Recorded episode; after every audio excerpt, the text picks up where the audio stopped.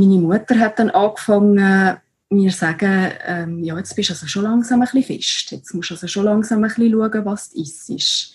Und ja, dein Viertel wird jetzt also ein bisschen fester. Und das, das Fest, du bist mhm. jetzt so fest, das ist, ähm, das ist mir unglaublich eingefahren.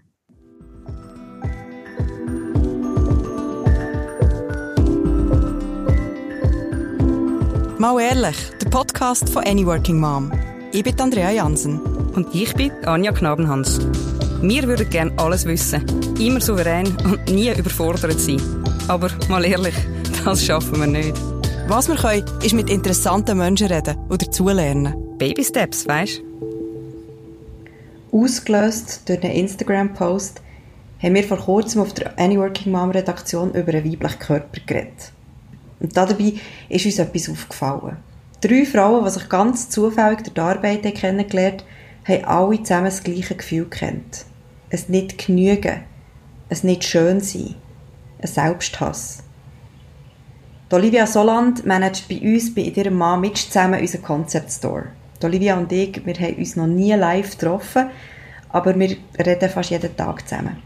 Sie hat von sich aus gesagt, ich werde über meine Geschichte mit meinem Körper reden ich will das Stigma brechen, wo wenn wir etwas ändern wollen, dann müssen wir anfangen, darüber zu reden. Und das haben wir gemacht. Olivia, hoi. Hoi, Andrea. Hoi. Es ist noch speziell so, dass wir jetzt ähm, uns mal unterhalten über ein ganz anderes Thema und nicht über das Arbeiten. Ja, das ist ja so. Ähm, und es ist auch gerade so ein bisschen eine Premiere für mich. Also ich habe das noch nie gemacht. Wir sind beide ein bisschen nervös, gell, wo über den eigenen Körper zu reden, ist etwas extrem Intimes. Ja, das ist so. Intim und ähm, ja, gerade auch wenn man äh, jetzt so eine Vergangenheit hat, ähm, wie ich jetzt, also über das Thema, wo man redet, das ist äh, eigentlich sehr lang für mich äh, ein Tabuthema gewesen, wo ich nie mit irgendjemandem darüber geredet hätte. Was ist denn jetzt der Grund, warum dass du, und das muss man vielleicht sagen, du hast von dir aus gesagt, ich würde mich bereit erklären, darüber zu reden? Genau. Also das ist eigentlich so entstanden, dass ähm, wir ja damals einen Post gemacht haben über äh, unseren Mombot, also über dein Mombot. Genau, über meinen Körper nach der Schwangerschaft. Genau, genau, genau. Der Mombad. genau. Und ähm, dann haben wir eigentlich im Vorfeld schon ein bisschen darüber diskutiert, welches Bild jetzt eigentlich angemessen ist in diesem Zusammenhang. Also ich, nur schon das ist eigentlich äh, sehr speziell, dass man darüber muss diskutieren Ist es genug äh, schlimm oder ist es, äh, ist es nicht so schlimm, dass sich andere könnten daran stören Das war eigentlich schon am Anfang. Gewesen. Und dann im Nachhinein äh, die, die Reaktionen, die darauf gekommen sind. Also, ich glaube, da kannst du auch mehr dazu sagen, oder? Also, was da alles reingekommen ist von, von unserer Community. Genau, also wir haben vor ein paar Wochen haben wir einen Instagram-Post gemacht, eben zu dem, zum Körper nach der Schwangerschaft. Wir haben dazu einen Text auf dem Magazin und wir haben eine Story gemacht dazu. Und das eigentlich thematisiert, wie, wie, wie normal dass es eigentlich ist, dass man aussieht, dass man anders aussieht nach einer Schwangerschaft. Und haben auch eben unsere Community euch eigentlich gefragt, wie, wie geht ihr mit dem um und wie fühlt ihr euch? Und ich habe nachher im Nachhinein, also auf Instagram sicher mindestens 50 Messages bekommen, ich habe E-Mails bekommen, ich habe darum gebeten, dass man mir noch Fotos schickt. Das ähm, kommt auch noch, oder wird zu dem Zeitpunkt vielleicht von der Veröffentlichung von diesem Podcast ist das schon drauf. Quasi zu einer Galerie machen, wie, wie eigentlich Frauen aussehen und was eigentlich normal ist im Gegensatz zu dem, was wir im Kopf haben und denken, wie wir sollten aussehen. Mhm.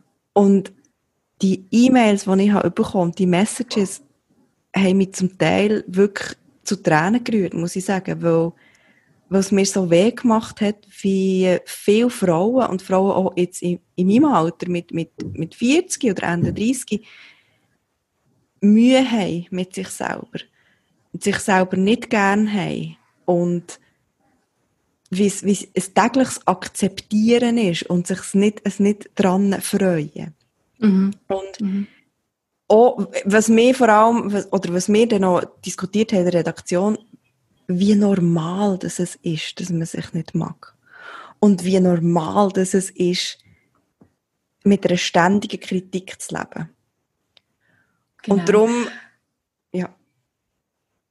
Das, das ist eben auch noch bei unserer internen Diskussion ist dann das entstanden, dass, dass dann du so in einem Nebensatz eigentlich gesagt hast, ja, ich bin mal magersüchtig gewesen, aber äh, das ist jetzt nicht so, das ist jetzt nicht so tragisch. Also es hat eigentlich so aufgezeigt, dass, dass irgendwie, man muss irgendwie die nächste Frau neben sich ansprechen und wenn man ganz viel Glück hat, hat sie nie irgendein Essproblem gehabt. Aber in den meisten Fällen hat jede Frau irgendwie äh, ein, äh, kein gutes Verhältnis zu seinem Körper oder mag sich nicht so, wie sie ist oder hat eine Vergangenheit mit irgendeiner Essstörung. Ähm, ja, es ist, es ist so allgegenwärtig, aber gleich redet man einfach nicht drüber.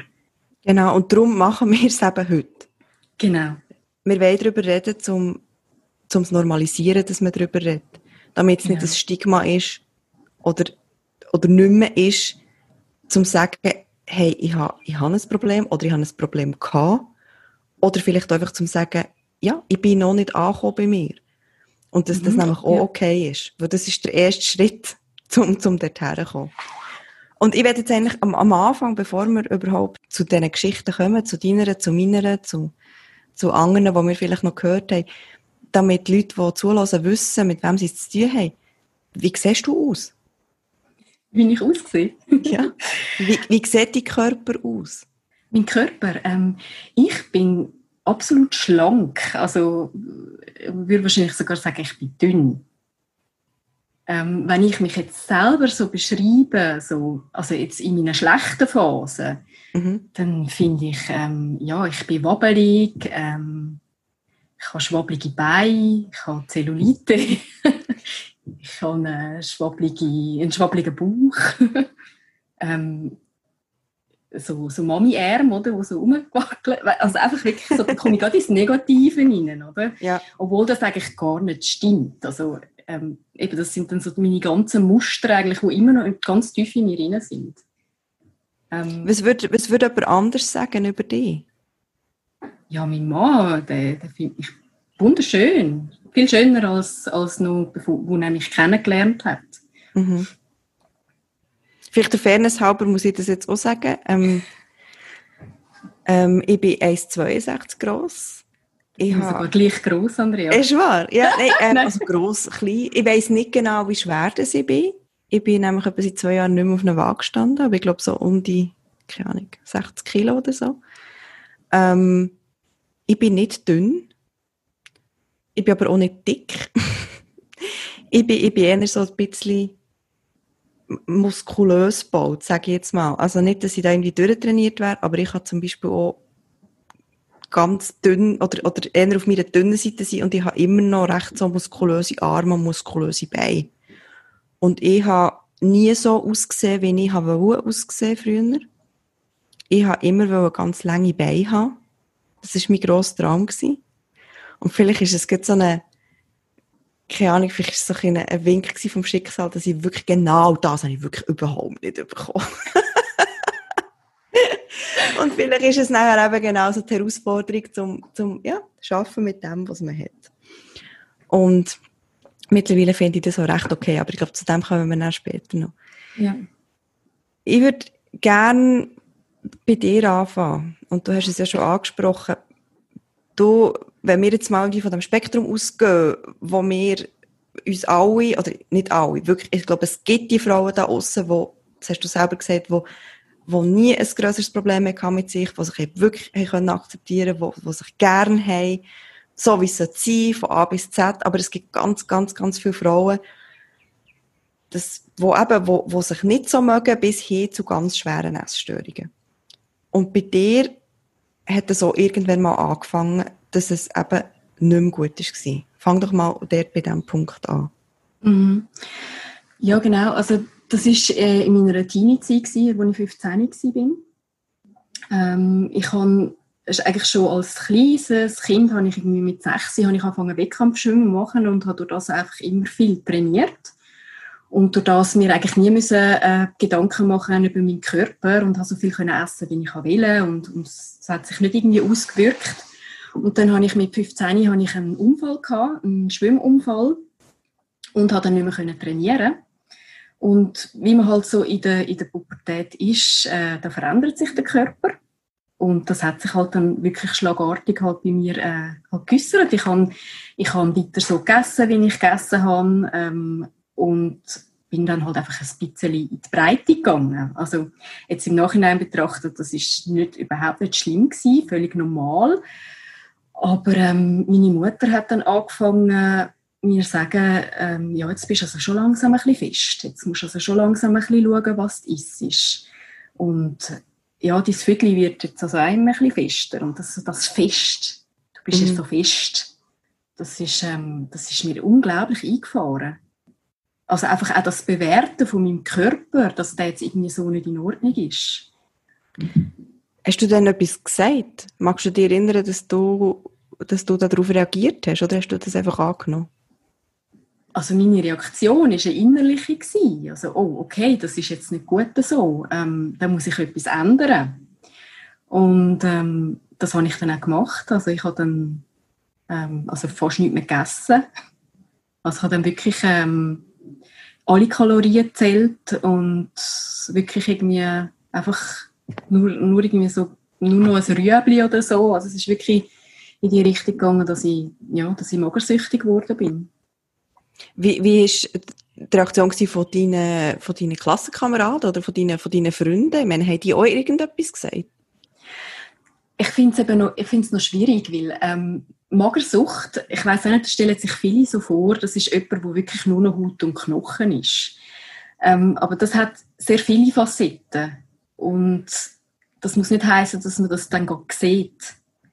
Bei mir hat man es nicht gesehen. Ich bin einfach dünn gewesen. Aber ich bin jetzt nicht so krankhaft dünn gewesen, dass man jetzt hätte können sagen, ui, die hat ein Problem. Ähm, was sicherlich auch nicht förderlich war, ist, dass, ähm, dass ein paar Mädchen bei mir in der Klasse hatten, die auch Essstörungen hatten. Unter anderem auch meine beste Freundin. Mhm. Die ist sogar noch, noch krasser unterwegs wie, wie ich.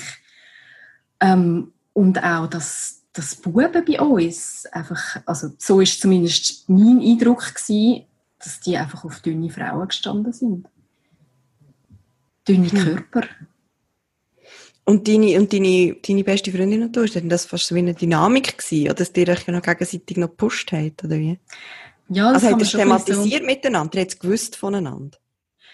Ja, gewusst, unausgesprochen. Also es ist so, äh, eben, man hat sich vielleicht einander mal gesagt, ja komm, du musst jetzt etwas essen, ähm, aber man hat sich nie selber eingestanden, dass man, äh, dass man ein Problem hat. Ja. Hm. Und deine, und deine, deine Eltern, die haben ähm, das dann ohne, also wenn deine Mutter ja bemerkt hat, dass du fest wirst, ich finde es noch spannend, ich, ich habe auch wahnsinnig Mühe mit dem Begriff. Obwohl ja, ja. fest, wäre ja eigentlich so etwas Starkes. Fest ist eigentlich gut, etwas, was man nicht kaputt machen kann. Aber ja. ich mag mich auch noch, ich mag mich auch erinnern, das ist für mich auch etwas, ich also wirklich fest habe ich nicht wollen sein. Ich weiss ja, nicht warum. Das, das ist bei mir auch so ein Triggerwort. Fest. Ja, total. Ja. Mhm. Eben, aber hat sie denn das nicht auch gemerkt? Mal, sie hat es auch gemerkt, aber andersrum ähm, hat sie auch ähm, in Gegenwart von, von Besuch oder so, hat sie, hat sie auch meine Figur gelobt. Was für ein tolles Figürchen das ich habe. Also ich meine mit 15. Und ja. Das ist natürlich dann auch so, das ist dann für mich dann die Bestätigung gewesen, ah, das ist jetzt genau das, jetzt ist es richtig, jetzt stimmt's. Und sie hat dann schon, wenn ich das Essen verweigert habe oder mich einfach zurückgezogen habe, hat sie dann schon gesagt, ja, du musst jetzt schon wieder ein bisschen etwas essen. Aber ähm, das ist dann alles gewesen. Also, für mich ist es dann wie so ein Verrat gewesen, dass sie jetzt eigentlich will, dass ich etwas esse. Und eigentlich will sie doch, dass ich nicht fest bin. Hast du dich wie sabotiert noch gefühlt, oder wie? Genau, ja. Mhm. Zu welchem Zeitpunkt hast denn du dort selber gemerkt, oder hast du gewusst, was mit dir, was mit dir passiert? Oder, was du, was, oder dass du ein Essproblem hast? Bist du dir das bewusst gewesen? Ja, ich bin mir das schon bewusst gewesen. Ja. ja. Mhm. Weil es ist auch, es ist allgegenwärtig gewesen. Also man hat sich auch die ganze Zeit ähm, irgendwelche Ausreden überlegt, um nicht beim Essen dabei zu sein oder um nicht irgendwie das Essen, das auf den Tisch kommt. Ähm, man ist auch extra zu spät gekommen, wenn das Essen schon vorbei war. Ähm, oder ich habe den ganzen Tag gehungert, wenn ich gewusst habe, ähm, ich muss am Abend irgendwo an eine Veranstaltung gehen. Ja, das hat sich, das hat sich äh, ja, sehr, also sich, ja, 15 Jahre lang hat sich das so weitergezogen. Also es ist, äh, ist eine lange Geschichte, traurige Geschichte im Nachhinein, die mich auch hässlich macht, heute noch. Mhm. Dann, erzähl mal, wie sind denn die, wie sind denn die Jahre weitergegangen, wo irgendwann hast du wahrscheinlich nicht mehr daheim gewohnt? Genau.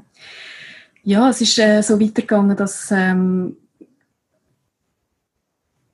ich einfach halt der ganze Fokus ist halt einfach auf dem Thema gewesen. und ähm, sobald dann irgendwie, sobald ich mal wieder ein bisschen zugenommen habe, ähm, habe ich wieder weniger gegessen und mit der Zeit ist das einfach zu anstrengend geworden, vor allem auch, weil ich damals einen Freund hatte, wo wir sehr viel in Gesellschaft sind und so hat sich dann schleichend auch ähm, meine Bulimie entwickelt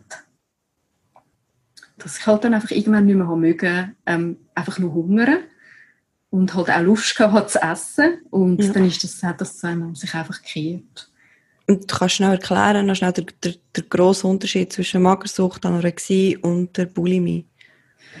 Also Magersucht ist wirklich einfach aufs Essen verzichten, also nichts zu sich nehmen, hungern. Und Bulimie ist auch Fressattacken haben und dann das, was man gegessen hat, wieder äh, wieder rauslassen, wieder rauskotzen. Aber du sagst, du hast dann, du hast dann einen Freund gehabt, hat er das mitbekommen? Hat er das gewusst? Nein. Nicht. Das ist ja auch so ein bisschen das Paradox jetzt im Nachhinein, äh, dass ich habe ja damals auch die falschen Männer sozusagen angezogen, die auf meinen dünnen Körper gestanden sind, die auf, auf das Bild von einer Frau gestanden sind, wo ja, das ist, das hat sich dann auch erst im Nachhinein herausgestellt, dass, dass man halt einfach auch falsche Leute anzieht, wenn man in so einem Film hinein ist. Wie hast du denn das gemerkt? Jetzt im Nachhinein? Also weißt du, was machst du das ja. fest? Also das habe ich herausgefunden äh, in meiner Therapie. Also ich bin dann, nachdem meine Bulimie wirklich so schlimm geworden ist, dass, äh, dass meine, mein Leben ähm, eigentlich nur noch aus dem bestanden ist. Also wenn ich daheim bin am Abend alleine, dann, dann, ist das, dann ist das irgendwie ein Dauerzustand gewesen. Essen, Erbrechen. Und irgendwann habe ich einfach nicht mehr mögen. Und es hat wirklich viel gebraucht, weil es ist einfach ein total schambesetztes Thema. Also ich habe mit niemandem vorher darüber geredet. Und zu, zu meiner ersten Person, wo ich überhaupt geredet habe darüber, ist, ist meine Therapeutin gewesen. Und meine ersten Worte an sie waren, wo sie gefragt hat, wieso kommen sie zu mir, war, machen Sie meine Bulimie weg. Machen Sie es einfach weg. Und ähm, ja, so ist dann eigentlich alles ins Rollen gekommen ähm, mit, mit der Therapie, dass, dass ich das aufgearbeitet habe. Wie hat sie reagiert auf das, was du gesagt hast? Ähm, total verständnisvoll. Also es ist so, also ich habe mich so wirklich können gehen lassen. Und es ist einfach ein, ein extrem befreiender Moment für mich, einfach mal, einfach das mal rauslassen und einfach mal mhm. jemandem sagen, dass, dass einfach etwas nicht in Ordnung ist.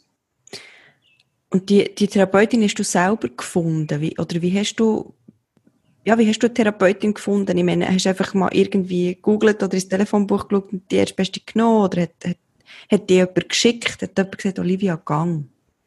Nein, nein. Nicht. Gar nicht. Also es hat ja auch wirklich niemand gewusst in meinem Umfeld, dass, dass ich etwas habe. Also ich, habe das, ich bin das selber angegangen und ähm, ich habe das, ja, das war ein Glücksgriff gewesen, so im Nachhinein.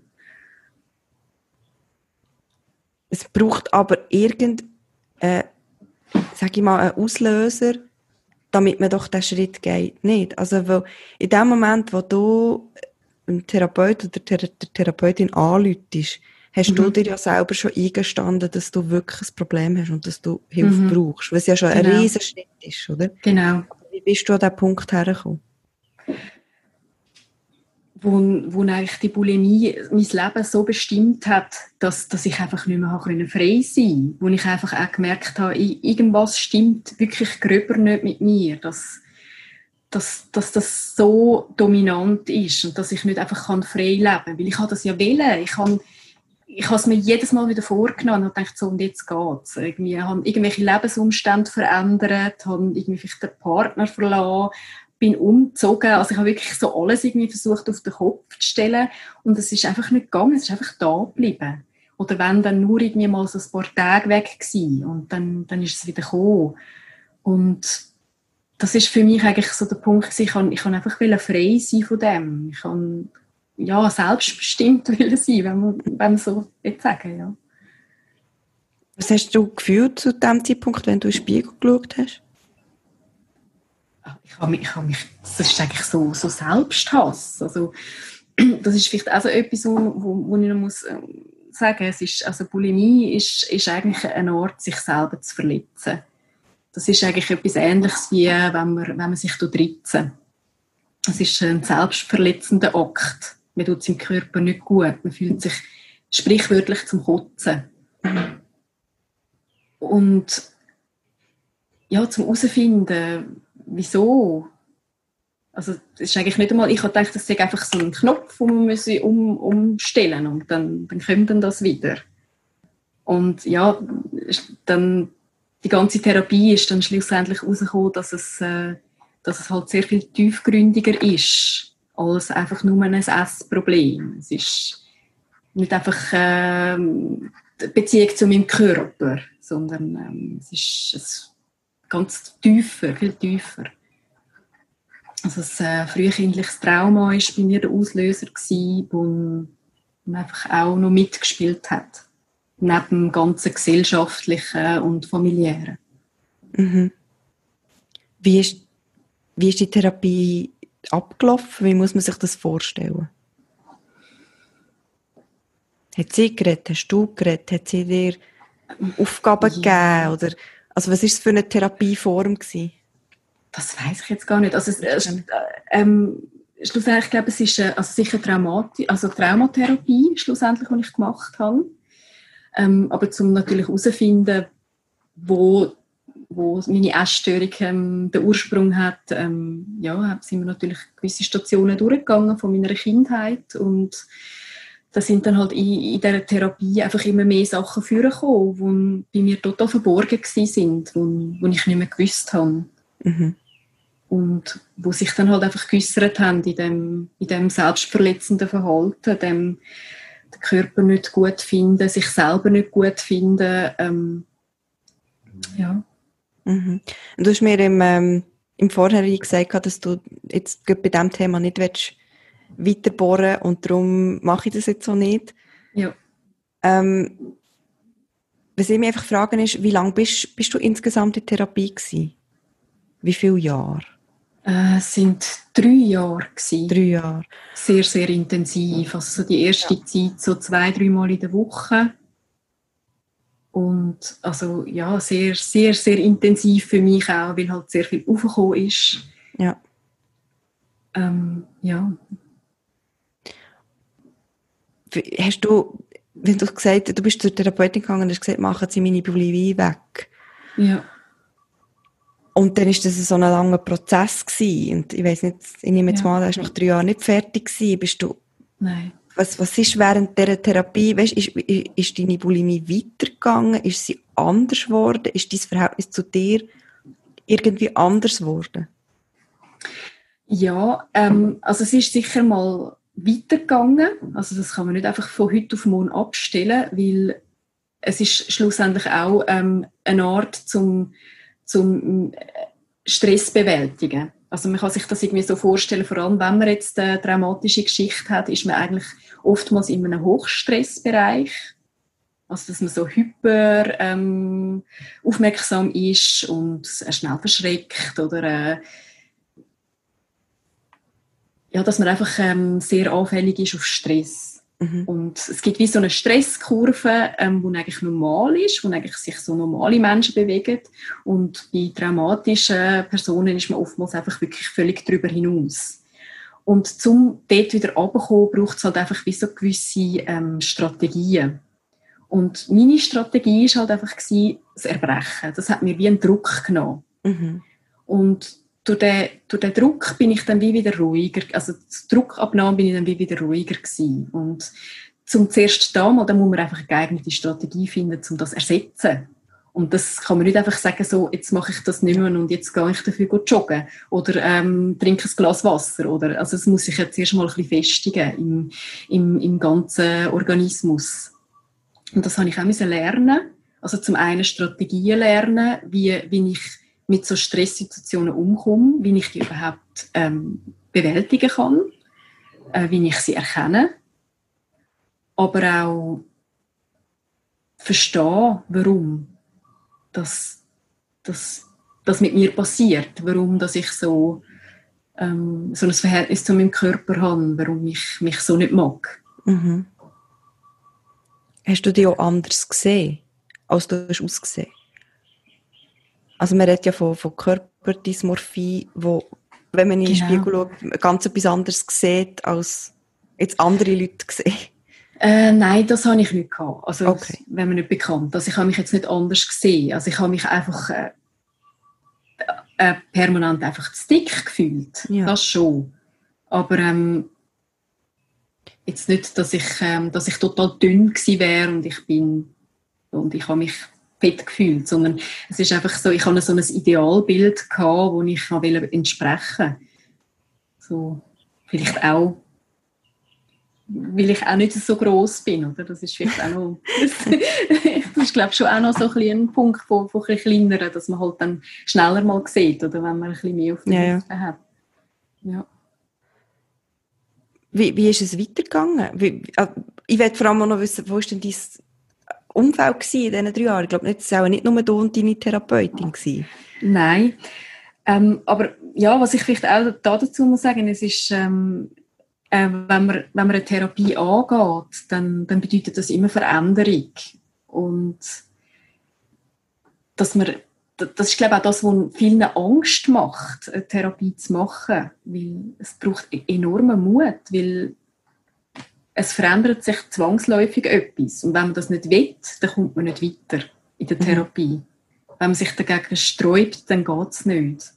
Und ich glaube, das ist das Positive bei mir gewesen, dass das auch so schnell, sage ich jetzt mal, ich meine, drei Jahre sind lang, aber schnell für, mich, für, für eigentlich das Resultat schlussendlich. Ich habe das unbedingt wählen. Ich habe, ich habe eine Veränderung wählen und, und ja, es hat halt auch bedingt, dass dann sehr viel viel in meinem Umfeld aufgebrochen ist. Also, dass, dass ich meinen Partner verloren habe von damals, dass ich, äh, dass auch gewisse Freundschaften ähm, nicht mehr haben können bestehen und dass ich eigentlich so wie in ein, äh, mir eigentlich wie ein neues Leben sozusagen ähm, aufgemacht habe.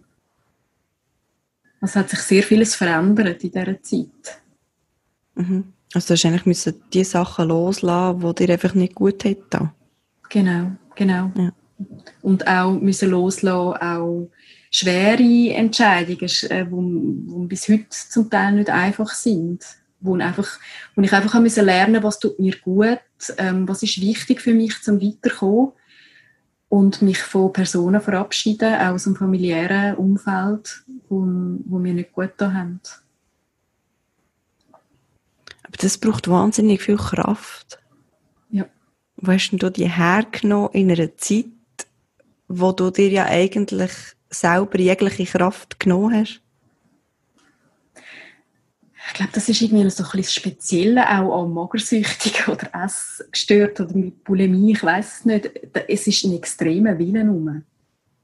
Ein Wille zum, zum ums Verrecken, ähm, jetzt nichts essen oder ums Verrecken dünn sein oder ums Verrecken irgendwie, also das ist, das ist einfach schon schon gegeben, ich weiß nicht. Und auch glaube jetzt gerade mit meiner Geschichte mit dem Trauma, ähm, viele, die eine traumatische Vergangenheit haben, haben das Gefühl, sie sind schwach, aber eigentlich sind sie extrem stark, mhm. weil sie das als Kind überlebt haben und Strategien entwickelt haben, zum, ja, zum, zum Weiterkommen, zum nicht untergehen. Mhm. Wann hast du gewusst, dass für die Therapie, dass jetzt die zum Abschluss kommt? Äh, das hat sich eigentlich mit der Zeit ist es immer weniger geworden und ähm, ich habe eigentlich in dieser Zeit auch, also meine Bulimie hat sich, äh, hat sich nicht mehr gezeigt. Also ich, habe, ich bin los geworden sozusagen, also auch mit, mit Medikamenten damals. Mhm. Die mir geholfen haben, einfach auch nicht mehr in den höheren Stressbereich hineinzukommen. Ähm, und einfach so, also das Verständnis für mich und, und meinen Körper und für mein ganzes Sein eigentlich. Und, und vorher wie so, also ich kann eigentlich wie so sagen, so meine, meine Seele ist eigentlich vorher wie so ein bisschen losgelöst von meinem Körper. Mein Körper ist irgendwie einfach so, der ist einfach nie recht gewesen. Und irgendwie habe ich so, einfach in dieser Therapie habe ich es geschafft, mich mit meinem Körper zu versöhnen. Ja aber auch halt eben durch, die, durch das ganze Wissen, das ich halt vermittelt bekommen habe. Durch, durch meine Therapeutin, die ist wirklich die ist wundervoll gewesen. Also ich hätte mir keine bessere vorstellen ja. Wie alt bist du denn ungefähr gewesen? Da bin ich 30 gewesen. 30 gewesen. Und ja. wie bald darauf ist nachher dein erstes Kind auf die Welt gekommen? Ah, mit 30 habe ich angefangen, Entschuldigung, und mit 33, ja, ähm, ja also eigentlich, wo meine Therapie zum Ende gekommen ist, also eigentlich, wo ich Therapie abgeschlossen habe, bin ich schwanger geworden. Und was hat das denn mit dir gemacht? Weil ich meine, das ist ja dann, dann verändert sich ja dann der Körper. Dann sieht man plötzlich ganz genau. anders aus. Ja. Und man darf dann nicht mehr essen, weil es geht dann auch nicht nur um einen selber. Ja, das hätte ich auch gerne gewusst vorher, dass man nicht mehr essen dürfte, weil ja, ich habe ich hab in der Schwangerschaft, äh, in der ersten Schwangerschaft, sage und schreibe 22 Kilo zugenommen. Ja. Also ich bin von einem S ähm, in ein L rein. Ja. Und ich habe das aber völlig, also während der Schwangerschaft habe ich das eigentlich ähm, so, so ein bisschen zelebriert auch, also weil ja. es ist mir dann einfach auch bewusst wurde, hey, es geht jetzt nicht um mich, es geht nicht nur um meinen Körper, sondern es ist ein, ein Lebewesen in mir rein. Und da kann ich mir, ich habe keine Ahnung, was ich jetzt dem würde antun, wenn ich, wenn ich irgendwie ein gestörtes Verhalten zu meinem Essen hätte. Und umso wichtiger. Aber ich muss auch sagen, also ich, wenn zu dem Zeitpunkt bin ich, bin ich noch nicht so weit gewesen, dass ich auch können sagen, ähm, ja, ich bin mit mir im Reinen und, und, und äh, Essen ist für mich irgendwie so völlig etwas Normales, sondern ich bin eigentlich dann fast so ein bisschen das Gegenteil. Also ich habe dann wie mehr gegessen, ja. als, als ich eigentlich gebraucht hätte. Jetzt darf ich ja. Genau. Und mit dem Bauch sieht man es ja dann auch nicht, oder? Das ja, also ich muss sagen, ja, es kommt mir extrem bekannt vor. Es war wirklich so, so oh, ja. toll, endlich darf ich. Ja. ja. Also was ich dort alles reingebiegen habe, das ist wirklich also unglaublich. Und eben, also nicht verwunderlich, dass ich dann mehr auf der Rippe hatte. Ja. Und äh, ähm, ja, also wo dann, wo dann das Kind auf der Welt war, mein erster Sohn, ähm, ja, habe ich dann aber nachher gesehen, dass das halt dann nicht einfach weg ist, sondern dass das L ist geblieben und ähm, ja. das hat mich dann schon angefangen zu stören, ja. Also es war halt alles sehr weich und, und ähm, sehr breit, fest. Ja. Fest? Ja. Richtig. Und wahrscheinlich einfach auch sehr ungewohnt für dich, der so lange mit so einem dünnen Körper ist unterwegs war und plötzlich ist da genau. ganz etwas anderes. Mhm. Ja, und ist, was ist ja. denn mit dir passiert? Was, wie, ist denn, wie, wie hast du denn in den Spiegel geschaut? Ich bin unzufrieden gewesen. Ja. Ja, ich bin unzufrieden gewesen. Ich habe mich, ich habe mich selber nicht so mögen. Aber gleichzeitig ähm, bin ich auch, ich mal sagen, sehr mild mit mir. Also ich habe wie so gefunden, ja, jetzt hast, jetzt hast neun Monate ein Kind ausgetragen und im Nachhinein, ja, hast ein bisschen zu viel gegessen. und das ist jetzt halt so. Also, ähm, und es braucht einfach seine Zeit, um zum auch wieder in ein Gewicht hineinkommen, wo ich mich vielleicht ein bisschen wohler fühle. Ähm, der grosse Unterschied zu, zu früher, da hätte ich angefangen zu hungern, ich hätte mir ähm, ja, irgendwelche Süßigkeiten verkniffen, gerade in der Stillzeit, das kannst du dir gar nicht vorstellen, also da, da, bist ja, da brauchst du extra Kalorien. Mhm. Ähm, und ich habe einfach auf eine, auf, eine, auf eine gesunde Art eigentlich können sagen, ja, das ist jetzt so und es braucht jetzt Zeit und, und meinem Körper auch Zeit geben und auch zulassen, dass, dass ich jetzt vielleicht nicht so zufrieden bin damit. Mhm. Ja, das, das darf auch Platz haben. Es ist aber schon so, dass, oder wir sagen das viel und ich habe das selber auch so erlebt, dass eigentlich kaum hat man, hat man geboren und hat man, ist das Kind da, wird man sehr oft, wenn man unterwegs ist, von anderen Frauen und speziell auch von anderen Müttern so taxiert und schauen einem so an und, und machen so einen Bodyscan. Und man merkt dann, man wird jetzt, man wird jetzt, ja, man wird jetzt angeschaut. Und sehr ja. oft kommen dann auch so Kommentare wie, ja, wie viel hast du zugenommen oder hast du es schon wieder abgenommen? Oft, oft, bevor die Leute überhaupt fragen, ob es ihm gut geht und ob es dem Kind gut geht, ist das manchmal schon die erste Frage. An, das ist dir auch passiert. Ja, ja, ja auf jeden Fall. Mhm. Das, ist, das ist vor allem auch ein Thema, wo, wo ich irgendwie am liebsten da würde rausschreien, hört auf, schwangere Frauen oder postnatale Kör Körper, äh, hört auf, die zu kategorisieren und zu kommentieren. Also das ist etwas vom Schlimmsten für mich in dieser Zeit. Die Kommentare während der Schwangerschaft und Kommentare nach der Schwangerschaft. Und sagt das jetzt positiv oder negativ? Also ich finde auch, ich finde auch die Kommentare, hey, du siehst dann wieder gut aus, du bist ja wieder voll schlank und rank. Ja. Das tut doch einfach schon suggerieren, dass man, dass man vorher einfach fest war und, ja. und nicht gut ausgesehen hat. Also das ist, das ist einfach so ein Punkt, wir müssen weg von dem, dass wir Frauen anhand von ihrem Körper, gerade auch wenn sie schwanger sind, vor allem wenn sie so eine so eine Veränderung durchleben, wo sie meistens selber sich total unwohl fühlen, dass man dann auch noch ihren Körper äh, äh, kommentieren. Das ist sollte verboten werden. Es muss ja nicht heißen, dass wenn jemand in einer Schwangerschaft 20 Kilo zunimmt, dass, dass die Person, die Frau sich schlechter fühlt wegen dem. Ja, genau. Das muss ja überhaupt nicht sein. Genau, und man unterstellt ja diesen Frauen dann eigentlich, hey, es ist nicht richtig, so wie du jetzt bist. Und das ist Und du musst anders also, sein. Ja, genau. Hätte denn das nicht triggert, in dem Moment? Ja, triggert schon irgendwo durch, ähm, aber nicht, dass ich jetzt gefunden habe, okay, ich muss jetzt ums Verrecken wieder dünn werden, sondern mehr, es hat mich einfach hässig gemacht. Mhm. Es hat mich hässig gemacht, dass, ähm, dass einfach der Großteil von unserer Gesellschaft einfach äh, das Schönheitsideal von einer schlanken, ranken Frau hat und ähm, eine Mutter, die gebärt, dann irgendwie noch äh, à la Heidi Klum dann einfach wieder irgendwie nach vier Wochen wieder super schlank und rank ist. Das, das hat mich hässig gemacht und ja, irgendwo durch halt auch in mir etwas ausgelöst. Ich will, ich will unbedingt zu einem gesunden Essverhalten kommen. Weil ich, ich muss noch richtig stellen, eben, ich bin, ich bin noch nicht irgendwie in einem gesunden Essverhalten angekommen, nach der Geburt von meinem ersten Sohn. Also, mhm. ich habe das müssen lernen und ich bin das, bin das zum Teil immer noch am Lernen. Und, äh, es gibt immer wieder Rückschläge, wo, wo ich vielleicht irgendwie mich nicht so toll finde, wo ich dann anfange, wieder umstudieren, oh, vielleicht sollte ich das nicht essen oder vielleicht äh, muss ich da ein bisschen schauen. Also es ist nicht so, dass mein Prozess abgeschlossen ist. Es ist es, ich muss immer achtsam sein, dass, dass ich nicht in alte Muster zurückgehe, gerade wenn ich im Stress bin. Mhm.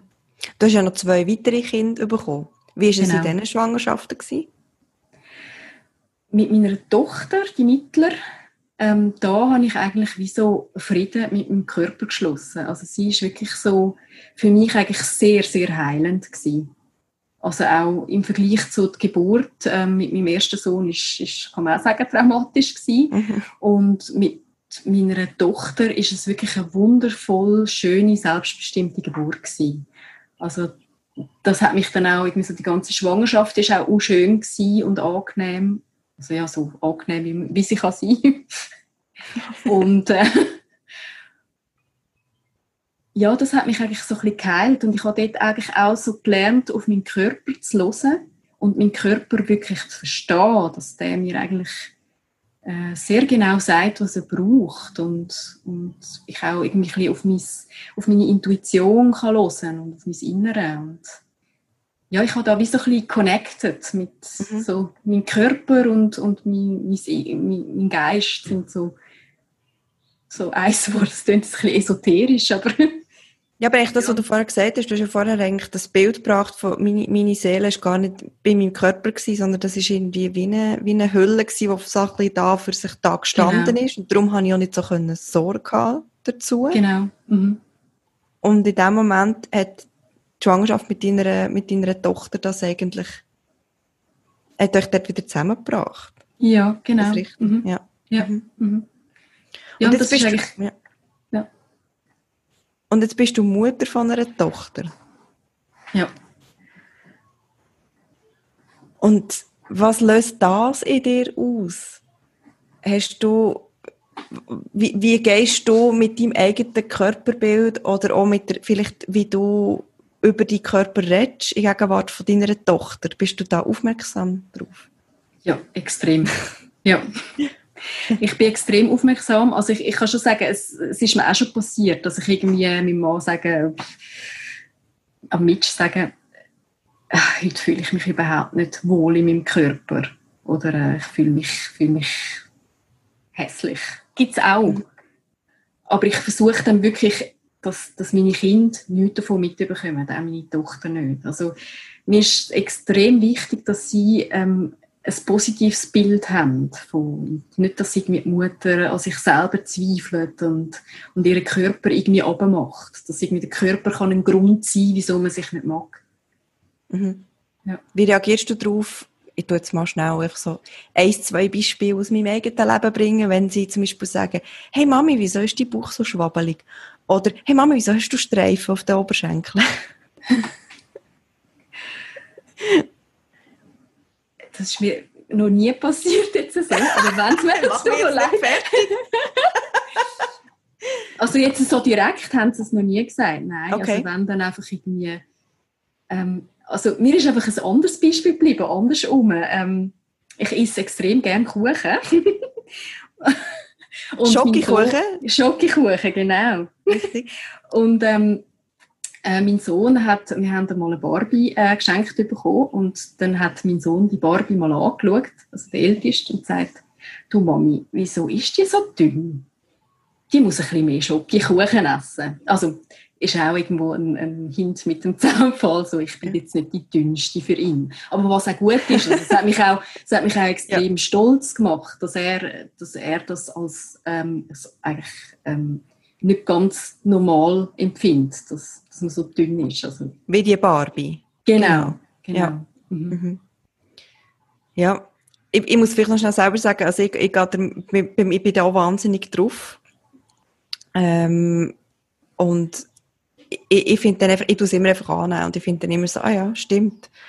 Oder, oder sie wissen halt auch eben, zum Beispiel der Bauch, eben, das ist halt eben, weil sie alle dort drinnen waren. Und sagen, ja, aber ja, ist mega cool, es hat halt Platz gebraucht, da hätten ihr alle müssen drin rum, rumschwimmen und rumschwadern und ja, und darum, mhm. ähm, ist jetzt das halt so, oder, ähm, ja, ich probiere es dann irgendwie zu erklären, aber einfach nicht, nicht zu werten.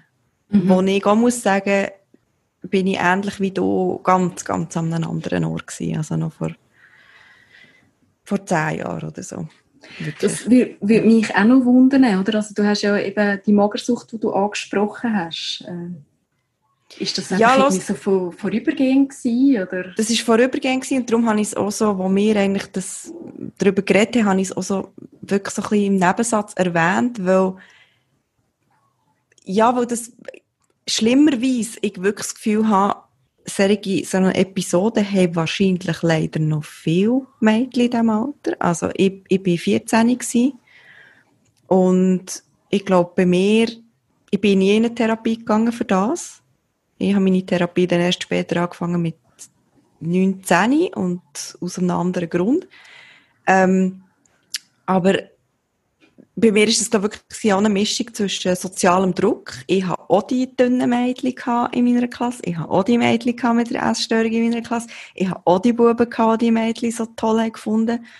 Und bei mir ist es, glaube ich, noch dazu gekommen, dass ich einfach die Aufmerksamkeit wollen und quasi wollen sagen, ich bin im gar nicht so stark, wie ihr alle meint. Ich bin eigentlich, ich bin eigentlich recht verletzlich und, und, und ich habe, ich habe das, das dünne, mit, mit Verletzlichkeit und Zerbrechlichkeit assoziiert. Also für mich ist dann das immer das, das Bild von dieser, von dieser feengleichen Person, weißt, wo so, wo so dünn ist, dass, dass man eben ja. Angst hat, um sie schon fast anlängen, damit sie nicht kaputt geht. Und ich habe mir, glaube gewünscht, dass man mit mir mehr so ein bisschen, ein bisschen mehr so umgeht.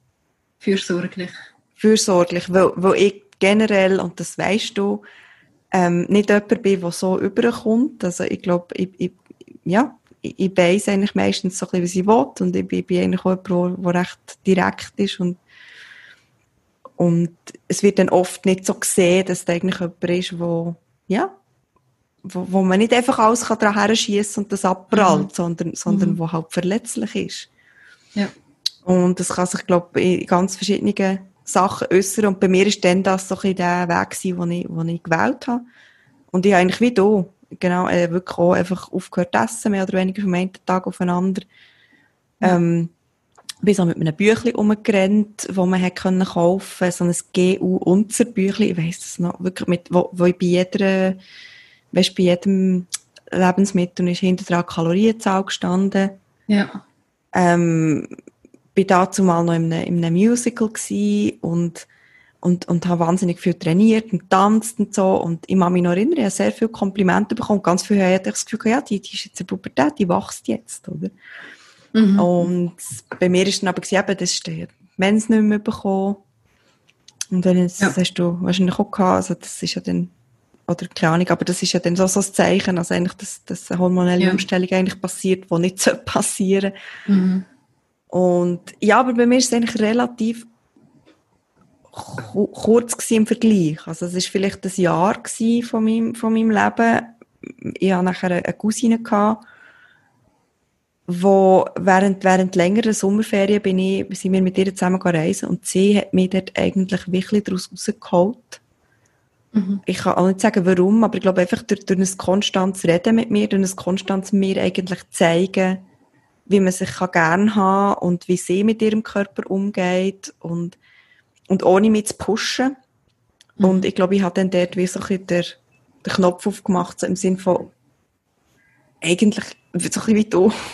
Mhm. ich sagte, eigentlich ist sie ja gern und eigentlich bin ich, bin ich ein extremer Genussmensch und muss dort irgendetwas ändern. Aber das Bild ist natürlich, das Verhältnis zum eigenen Körper, das ist natürlich auch bei mir immer geblieben, oder? Also, dass, dass die, die Kritik sich geg selber gegenüber und ich werde dann eigentlich wieder zu dir zurückkommen, aber bei mir ist das dann irgendwie noch potenziert worden oder also schwierig gewesen in dem Moment, wo ich natürlich eine öffentliche Person geworden und in dem Moment, mhm. wo, wo ich plötzlich bin, ja, von so vielen Leuten, von so, einer, von so einem grossen Publikum plötzlich bin bewertet worden. Mhm. Und ich glaube, das hat für mich, also es ist, glaube ich, ein Mitgrund gewesen, warum dass ich das nachher auch nicht mehr in dem Ausmaß machen wollte, wie ich das gemacht habe. Ähm, Im Fernsehen sein oder auch nicht in einer Rolle, wo nicht, was, was primär um mein Äußerliche geht, oder? Mhm. Und ich habe ja so größere Shows auch moderiert, wo wirklich eben darum gegangen, im schönen Kleid und, und, in in der, mit den hohen Absätzen irgendwo auf einer Bühne zu stehen und ja, das ist, das ist für mich eigentlich äh, auch schlimm gewesen dort. Oder irgendwie so, fast so eine Therapie, wo ich eigentlich mehr müssen sagen, ich bin okay. Mhm. Eben, ich bin nicht gross und ich bin nicht, ich bin nicht so fein gebaut. Das bin ich einfach nicht. Also ich kann, glaube einfach gar nichts mehr essen und ich wäre immer noch nicht fein gebaut, mhm. oder?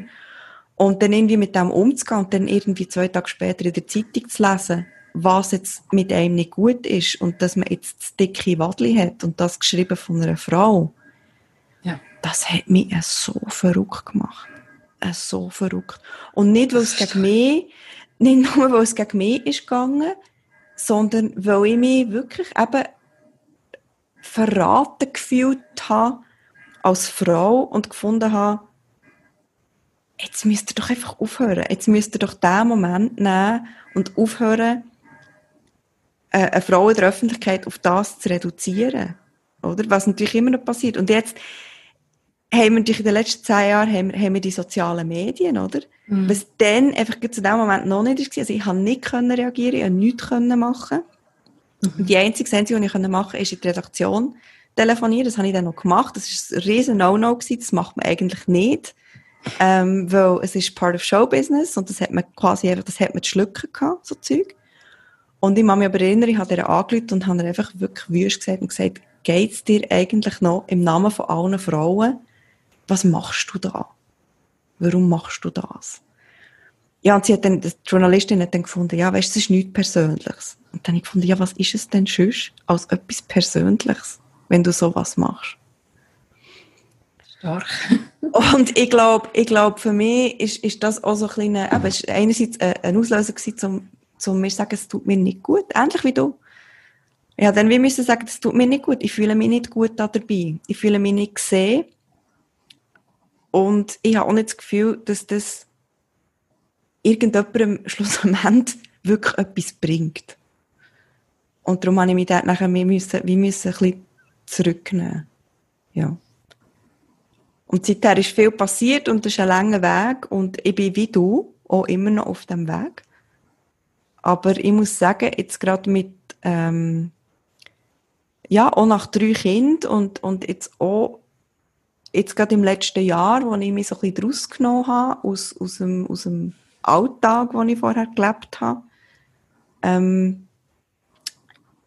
ja, mag ich, ich mag mich eigentlich immer viel besser. Mhm, ja, so geht es mir auch. Ja. Ich finde auch, äh, das, was du, wo du letztes Mal äh, gesagt hast, dass du jetzt, seit du in Hawaii bist, dass, dass halt auch das Umfeld extrem viel ausmacht, oder? Dass äh, dieses Umfeld, ähm, die Frauen in dem Umfeld einfach viel positiver mit ihrem Körper umgehen. Mhm. Genau, also ich, ist, einfach, äh, ich höre einfach nie, jetzt in meinem Direktumfeld, ich höre nie, nie niemand, der sich beschwert. Ähm, ich, ich, ich habe nie das Gefühl, dass ich bewertet werde. Was aber vielleicht auch damit zu tun hat, und das finde ich ganz wichtig, ich habe aufgehört zu bewerten. Ja. Und zwar wirklich sehr konsequent. Also, ich habe das selber bei mir abgestellt. Ja. Und zwar, weil es im Fall extrem befreiend ist, in dem Moment, wo du andere Leute nicht mehr bewerten hast du selber auch nicht mehr das Gefühl, dass du bewertet wirst. Ja. Also du musst nachher wie das, plötzlich... Das kann ich, mhm, das kann ich bestätigen. Oder man muss wie nicht mehr Angst haben, oh, denkt jetzt die echt, denkt jetzt die echt, ich kann die Hose gar nicht anlegen, weil sie viel zu kurz sind und meine Beine sind nicht perfekt. Ich überlege mir das gar nicht. Ja. Ich muss mir das gar nicht überlegen. Und ich glaube, es ist, es ist ein wahnsinniger befreiender Schritt, oder? Zum, zum wieder herkommen. Und der Schritt ja. aber, man muss aber bei sich selber anfangen. Man kann es nicht von den anderen einfach erwarten, sondern man muss wie zuerst mal selber aufhören, sich selber negativ zu bewerten und sich selber negativ zu besetzen. Genau. Damit, damit es nachher funktioniert gegen aussen. Und was dann passiert, ist, dass man es gegen aussen wie sendet. Mhm. Und genau das Gleiche kommt nachher zurück. Ja. Das ist auch äh, etwas extrem Wichtiges, was ich finde, dass man mit sich selber liebevoll und sanft umgeht dass man sich selber so, so annimmt und, und, und so lieb ist, wie, wie man mit seinem Kind ist und wie mhm. man mit seinem Umfeld ist, dass man das selber zu sich auch ist. Dass man, äh, dass man nicht so hart ist zu sich, so, so wertend. Ja. Und das ist das, zum vielleicht den Bogen zu schließen zu ganz am Anfang, wo wir, wo wir über die, die Fotos und die Mails geredet haben, wo wir eben von unserer Community haben geschickt bekommen ich habe kein einziges Foto bekommen, wo ich gefunden habe, oh, das ist jetzt aber wüst. Keins. Und der, der Fakt, dass die, die Frau, die mir die geschickt haben, das selber von sich denken, hat mich extrem traurig gemacht. Weil, weil ich, wenn du es anschaust, und wir, wir werden es dann alle mal anschauen, es ist, die Körper sind alle schön in sich. Und die haben es alle verdient, dass man sie gerne hat. Mhm. Und ich glaube, das wäre so mein grosser Wunsch, dass sich alle einfach ein bisschen gerne haben. Und es ist mir klar, dass das nicht einfach etwas ist, was man anstellen kann. Mhm. Und das muss ich vielleicht auch noch sagen, es ist mir absolut klar, dass das nicht etwas ist, nur weil dir jetzt jemand sagt, oh, Selbstliebe und Hashtag Self-Love, habe ich mir am nächsten Tag nicht, nicht lieber. Aber manchmal ist es ja ganz, ganz, fängt es ganz im Kleinen an und ganz, ganz ein kleiner Schritt. Und vielleicht ist das bei dir, bei dir hast du vielleicht auch so etwas, bei mir ist das wirklich äh, zum Teil ganz, ganz kleine Ritual, die für mich sind. Und so fängt es eigentlich wie an. Also, bei mir ist zum Beispiel etwas, bevor ich schlafen gehe, habe ich so ein, ähm, wie sagt man denn, so ein, so ein Öl, so ein mhm. ähm, Essential Oil. Schön. Mhm. Ja, genau. Ich tue das so ein bisschen in meine Hände und ich schmecke da dran. Und das ist ja. Mein Moment. Und da kann jetzt niemand sagen, das braucht viel Zeit. Das sind wirklich literally fünf Sekunden. Und da schmecke ich dran und in dem Moment, das sind meine fünf Sekunden, die sind nur für mich und da bin ich mit mir. Mhm. Ja, ich habe auch so, ich habe auch so Ritual. Und ich würde ich würd wirklich jedem, wirklich jeder Frau eigentlich raten, mit irgendwie so etwas ganz, ganz Kleinem anzufangen, was nur für sich ist. Und, und je mehr, dass man dann in das reinkommt, desto lieber hat man sich plötzlich auch. Mhm. Und man hat dann irgendwann auch nicht mehr das Gefühl, dass man sich muss entschuldigen dafür, weil das kommt ja dann auch noch dazu. Man muss sich ja fast rechtfertigen, mhm. wenn man sich selber ganz okay findet. Ja, oder, oder man, kann, man kommt gar nicht dazu, weil man halt einfach bewertet wird in einem mhm. Wertesystem rein, wo, wo irgendwie so von den meisten allge also einfach allgemeingültig ist. Genau, und ich glaube, da sind wir natürlich wieder, da sind wir wieder bei unserem Kernthema, gell? irgendwie so Change of Mindset und, und Ausbrechen aus, aus äh, Denkmuster. Dann denken wir doch uns einfach unser eigenes Ding. Ja, das ist doch das okay. ist, das ist, das ist wirklich, ähm, das ist auch, ich glaube, das ist der Schlüssel zu, zu, zu dem, wie man mit dem kann umgehen kann, wie man mit dem kann copen. Es ist, man darf es wie einfach nicht mehr, man muss sich wie so ein Schutzschild äh, vorstellen und es kommt einfach nicht mehr an einem an. Also ich denke dann einfach so, also ich sage dann einfach nichts, wenn, wenn irgendwie so ein so eine Kommentar kommt und ja. Tun eigentlich wie nicht lächeln und denke, ja, das ist bei mir passé, es ist, ja. ist okay so. Ich habe, ich habe die, die Hoffnung, und das ist eigentlich ohne Grund, warum es jetzt zum Beispiel einen Podcast gibt und wir darüber reden. Wo ich eben finde, und du hast es so gesagt, indem wir darüber reden, können wir wie die Schranken von der Scham und vom Stigma irgendwie abreißen oder kleiner machen. Und ich habe so eine, so eine Wunschvorstellung davon, dass wenn wir, würden, wir Frauen würden kollektiv aufhören, uns ja. selber zu hassen und mhm. kollektiv würden aufhören, uns selber in ein Schema reinzudrücken, wo wir selber ehrlich gesagt gar nicht genau wissen, woher das, das kommt. Weil, schauen wir doch mal um, wie viele Frauen kennen wir denn, die wirklich in das Schema reinpassen. Mhm. Wenn wir alle würden aufhören mit dem, die Energie und die Zeit, ja. die wir hätten, die Energie wir... und die Zeit, ja, du sagst es wirklich, das ist für mich ein, ein Punkt, wo ich eben hässig und traurig zugleich werden, wenn ich, wenn ich zurückschaue, wie viel mhm. Zeit und ja. Energie ich in etwas investiert habe, wo mir nichts gebracht hat. Ja. Nichts. Und das ist auch, ganz ehrlich, ich habe, ich, ich natürlich den Radar, oder? Ich sehe es an vielen Frauen an, wenn sie, wenn sie ein gröberes Essproblem haben. Ich sehe auch vielen Frauen an, wenn sie Bulimie haben. Mhm. Ähm, das ist halt, da ist man einfach so ein Gefühl, haben wir. Und es tut mir so leid. Und ich würde diesen Frauen so gerne helfen, aber ja, es geht nicht. Es, es, ist, es ist wirklich so eine Selbsterkenntnis. Man muss wie selber muss man die Veränderung wählen. Man muss, man muss sich wählen verändern. Und, und ja, das ist so ein bisschen, ich fühle mich dann ein bisschen ohnmächtig.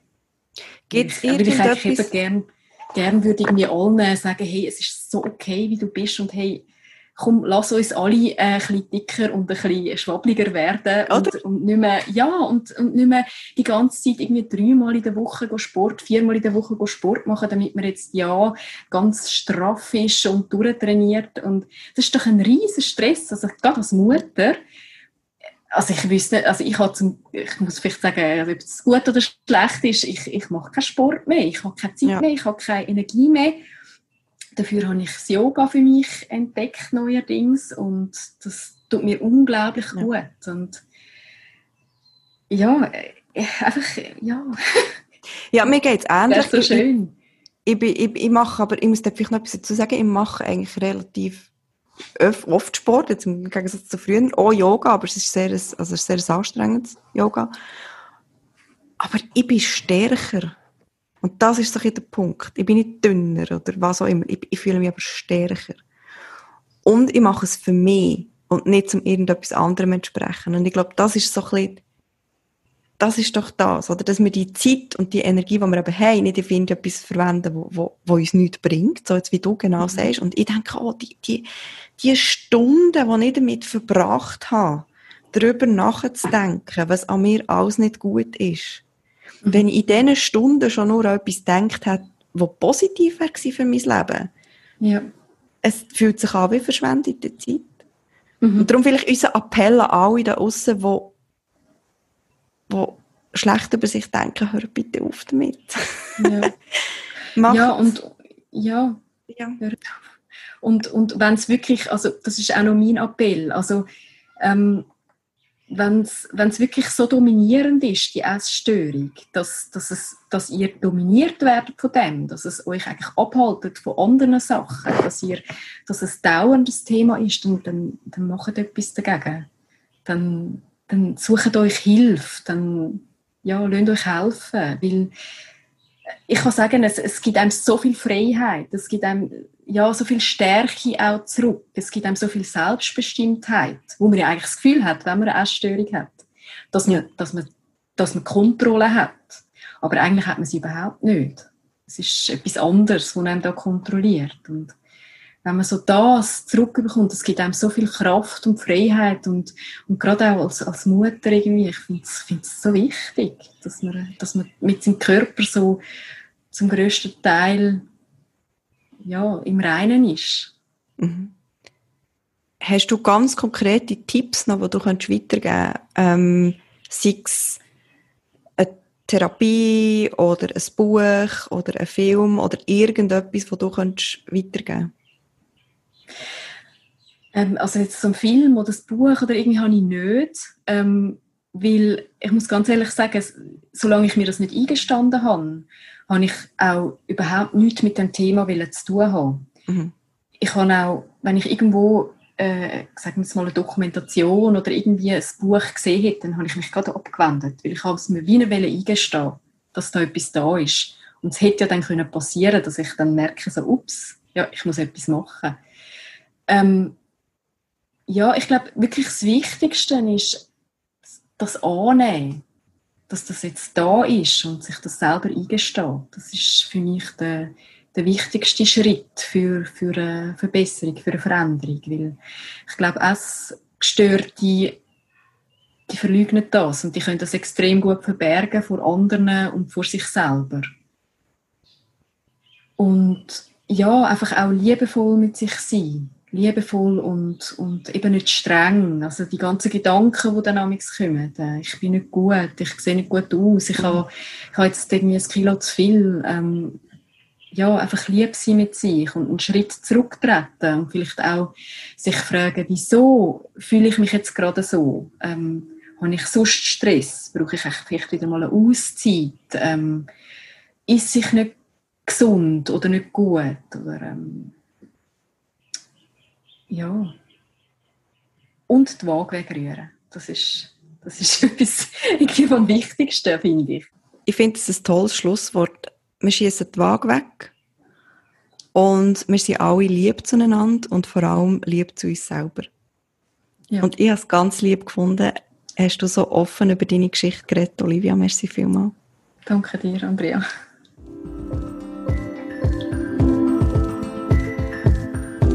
Das ist mal ehrlich, der Podcast von Any Working Mom. Danke vielmals fürs Zuhören. Musik und Produktion in den Jingle Jungle Tonstudios. Ihr findet uns auch noch auf anyworkingmom.com, auf Insta, auf Facebook, auf Pinterest und auf eurem lokalen Spielplatz. Immer dort, wo am meisten geschrauen wird.